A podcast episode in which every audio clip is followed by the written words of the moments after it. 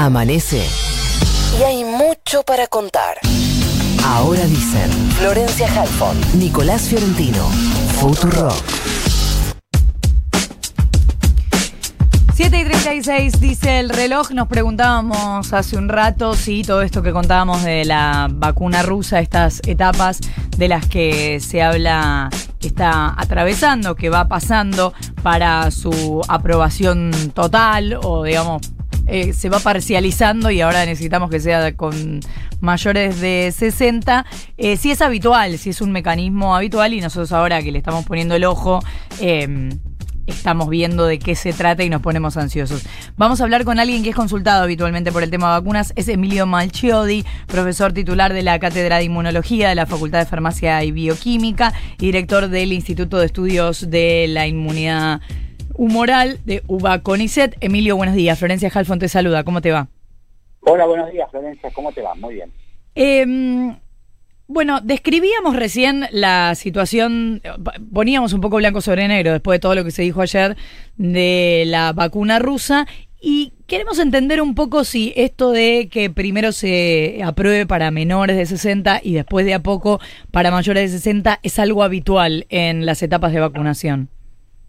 No, no necesariamente en realidad. eh, eh, lo que, digamos, en esta, en esta particular eh, enfermedad, eh, el contemplar el vacunar a mayores de 60 eh, se debería haber planificado como una cosa, digamos, eh, representativa, digamos, cuando uno selecciona para fase 3 a la cantidad de voluntarios, uh -huh. uno tiene que decir, bueno, vamos a, a, a tomar voluntarios de, de, de, las mayores de 60 y esto contemplarlo e ir incorporando esos mayores de 60 en, en todo el estudio, digamos. Uno tiene que decir, bueno, eh, separemos la población etaria, digamos, en, en diferentes este, edades y, e incluyamos una muestra que sea representativa de los mayores de 60 según lo, la población, ¿cierto? Ajá. Dependiendo de dónde estés vacunando, los mayores de 60 pueden ser incluso hasta un 30 este, por ciento de la población o incluso más en, la, en, la, en los países donde existe, digamos, una mayor eh, tasa de, de, de, de sobrevida. Entonces, eh, yo hasta donde yo sé, eh, en, en, varias de las vacunas que se han analizado, se incluyó esta población. Este, así que no, no necesariamente es algo que viene después. Uh -huh. Puede ser una medida de prevención, analizar a los mayores más tarde una vez que se comprueba que a los menores de 60 no le trae efectos serios. Así que en el diseño puede ocurrir que uno decida incluir a los mayores de 60 en una etapa un poco posterior. Claro. Sí, sí, perfecto. O sea, podé, a lo mejor pensaron que era más riesgoso, quisieron empezar por ahí y otros hicieron otra cosa. Claro, exactamente. O sea, eh, digamos, esto a mí lo que me parece es que en general hay muy poca información respecto de esta vacuna rusa. Eh, es una picardía porque eh, hay cosas que no se entienden, por ejemplo, ¿por qué recién estamos? Si, si es cierto que se ha vacunado a tanta cantidad de personas en, en, en Rusia, dicen que han vacunado ya 150 mil personas. O sea, es, es, llamativo que lo que van a comunicar es la efectividad sobre 70 personas infectadas, que es lo que dicen que van a publicar ahora en Lancet. Uh -huh. Esto es llamativo porque eh, solo en Argentina, con 5 mil pacientes para otra vacuna, eh, hubo 33 infectados. O sea, en, en Argentina, habiendo circulación viral, hubo 33 infectados en la vacuna que se, que se está analizando en el, en el, en el militar uh -huh. y eh, con 150 mil este, vacunados debería haber una enorme cantidad de infectados habiendo circulación viral como ocurre en Rusia. La del hospital militar es la de Pfizer. Es la de Pfizer. O sea, eh, eh, en Pola comunicó que solo una persona sí. vacunada se infectó y eso fue el 3%.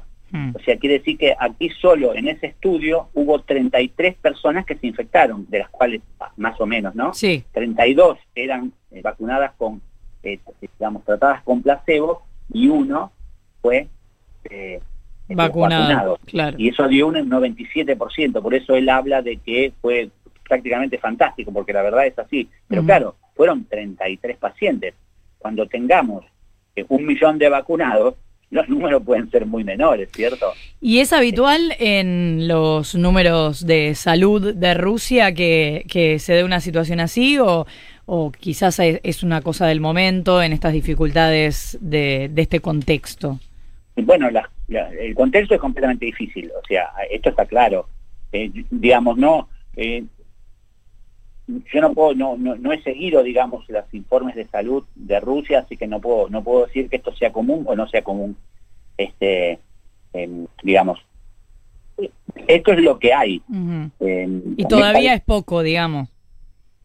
Eh, a mí me llama que sea tan, me llama la atención que sea tan poco, eso es lo que, lo que me llama la atención. este, o sea, eh, em, hay una cosa que, que, que yo creo que tienen que tener todos claros, que no, que acá no hay, digamos, eh, no hay no hay científicos que sean este que tengan algún problema con algo que provenga de Rusia una una digamos una vacuna que provenga de Rusia o de China. No hay nada de eso porque son eh, sistemas científicos muy respetados. Los rusos son poderosísimos en muchas áreas de la ciencia. Este así que no no no acá no hay un problema ideológico. Lo que sí hay me parece es un problema de que se comunica poco este, y no se siguen, digamos, las reglas de la comunicación científica, eh, que es publicar los resultados rápidamente, no hacer declaraciones de prensa. O sea, las declaraciones de prensa le sirven a los políticos, a los científicos nos sirven las comunicaciones, la revisión por pares. O sea, si algo está publicado en una revista de altísimo prestigio como el New England Journal of Medicine o la, o la The Lancet, entonces eso a nosotros los científicos nos da seguridad acerca de la información, porque esto lo han revisado tres científicos o más, este, y, han evaluado si los datos son lo que, eh, lo que corresponden, digamos. Eh, en este caso no ha ocurrido esa publicación. En general, todas las otras vacunas, incluyendo las chinas, han ido publicando estos resultados frecuentemente, este, y entonces eso es lo que arroja dudas, no hay un problema ideológico, ni muchísimo menos. Eh, Emilio, ¿qué tal? Nico Fiorentino te saluda. Eh, ayer eh, leíamos varios titulares de varios medios donde se marcaban muchas dudas con respecto a la calidad de la vacuna rusa y se valoraba, se hacía una valoración muy positiva de la vacuna de Pfizer. Yo no te voy a pedir a vos que hagas un análisis de medios, pero quería, este, quería saber si vos, a partir de lo que fue tanto su producción como los estudios que se hicieron, hay alguna vacuna que te dé más mayor o seguridad o mayor tranquilidad o que simplemente te parezca mejor eh, que otra de las que conocemos con la información que contamos hasta ahora? No, mira, eh, hay, las vacunas actualmente, que, son aproximadamente unas 13 que, están en la fase 3 terminándola o muy avanzadas en fase 3, eh, yo creo que son todas vacunas pues, muy confiables, muy confiables. Este, em, digamos, lo que tiene que ocurrir es los plazos normales de comunicación científica, la eh, rigurosa revisión eh, por parte de las agencias regulatorias. Eh, lo que pasa es que en la Argentina la ANMAT tiene muchas relaciones con la EMA de Europa y con la FDA de Estados, Unidos, pero no tiene ese mismo tipo de relación con, por ejemplo, la, la agencia regulatoria de China o la rusa. Y entonces yo pienso que esa es la razón por la cual hubo que viajar a Rusia para certificar las plantas, porque no es común que vengan vacunas de esos de esos eh, países, y entonces la ANMAT no tiene elementos como para juzgar a priori si eh, los sitios de producción son los correctos. Este, hay que tener en cuenta que Rusia desarrolló la vacuna contra ébola en un plazo rapidísimo, basada en estos mismos vectores, o sea, los vectores que utilizan los rusos son vectores que están usando otras eh, consorcios para el desarrollo de vacunas COVID. Entonces, a priori, yo, eh, eh, digamos, confío en todas esas tecnologías. La tecnología de Pfizer es bastante más avanzada, este, en el sentido de que todavía se ha, experimentado menos con ella, pero la verdad que los resultados que comunican son, son fantásticos. Este, o sea, una, una eficacia del 90%. Son muy pocas vacunas actualmente en el calendario de vacunación que tengan esa eficacia. Eh, ahora, Emilio, si, mm, si la ANMAT eh, en este viaje o, cuando corresponda aprueba esto, confiamos ciegamente, ¿verdad? Yo confío ciegamente, o sea, yo lo que siempre relato, si yo yo me la he pasado, yo tengo dos series de hijos, digamos. este, dos tandas.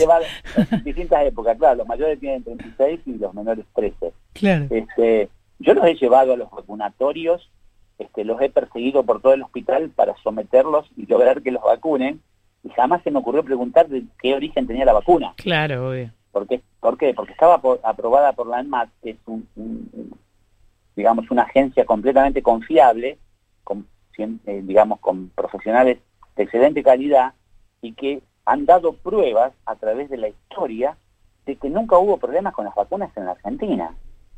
O sea, todo lo que ellos han ido aprobando ha sido aplicado a la población y dio, eh, eh, digamos, buenos, buenos efectos. O sea, no mm. hubo efectos graves. En ninguna vacuna se aplican más de 20 vacunas en el calendario. O sea, cada, cada niño y cada adulto... ¿De qué origen son, Emilio, eh, esas vacunas que eh, nos aplicamos nosotros, nuestros hijos y hijas?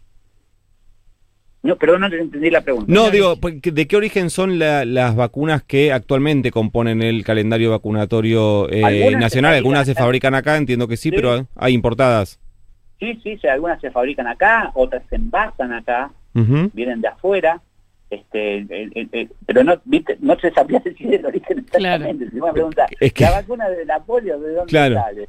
Es que me parece que el dato es justamente eso. Es que hay un montón de vacunas que eh, nos ponemos desde hace mil años y cuyo origen eh, como no, no nos resulta nos resulta suficientemente insignificante como para no, saberlo. conocemos, no lo conocemos los que recibimos esas vacunas, pero digamos, hay un sistema científico, un sistema regulatorio que nos asegura que eso es de buena calidad. Total.